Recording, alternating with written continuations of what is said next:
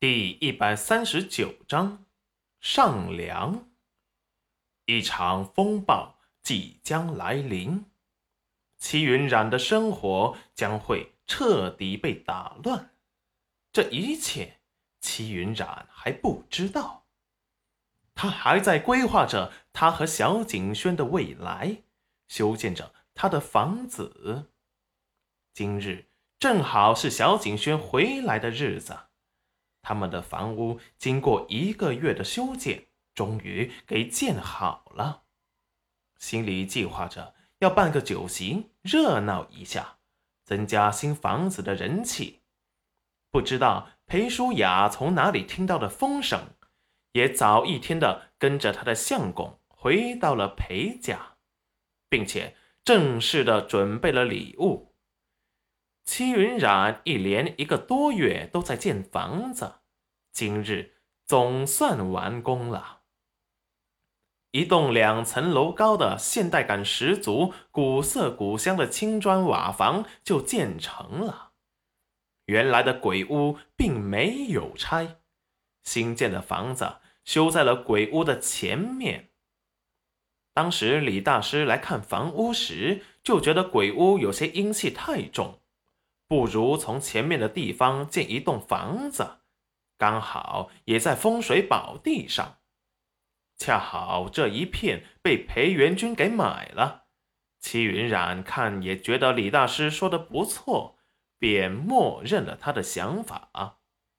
裴元君自是没有反对，所以一栋房子就建在了前面，彻底把鬼屋给挡住了。因为新房建成，裴元君按照村子里的习俗准备了上房礼，也就是上梁，要敬祖先和四方鬼神，再由人抬着主梁放到了屋顶中央，放一根，说几句吉祥话，这样几人抬着依次放完，整个过程庄严而隆重。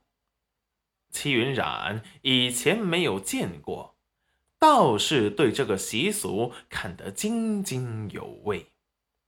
放好脊梁，接着就是敬祖先和四方鬼神。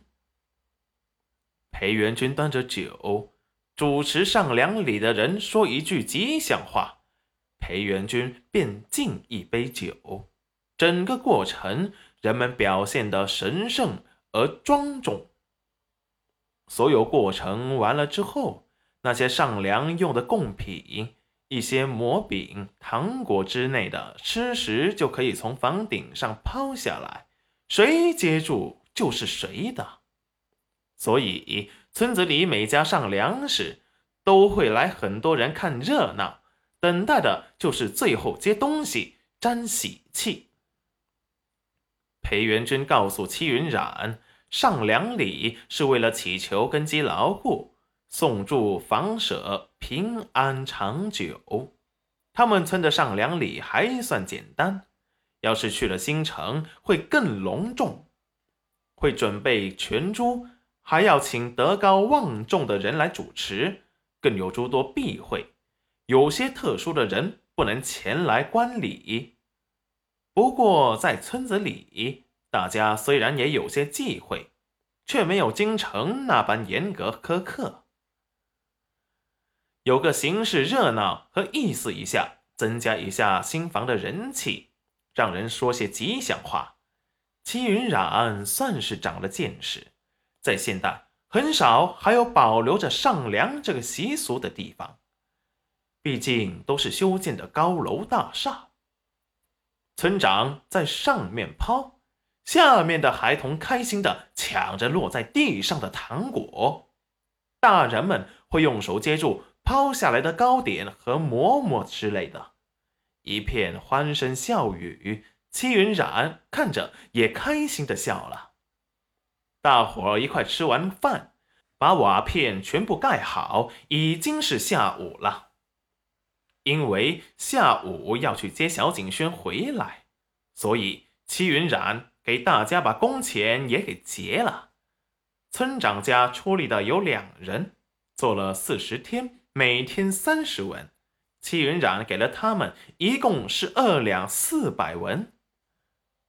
村长的儿子拿着银子，乐呵呵的走了。其次最多的就是黄彩彩家，他干的活是别人的两倍。戚云染悄悄的给他结了六十文一天，也就是二两四百文，加上他母亲做饭，一天二十文，四十天也得了八百文。一共是三两二百文。黄彩彩开心的合不拢嘴，带着银子跟着他母亲心满意足的走了。刘婶也给了八百文，加上刘叔做了二十天，一共给了一两五百文。其他的七七八八加起来，一共是五十多两的人工费。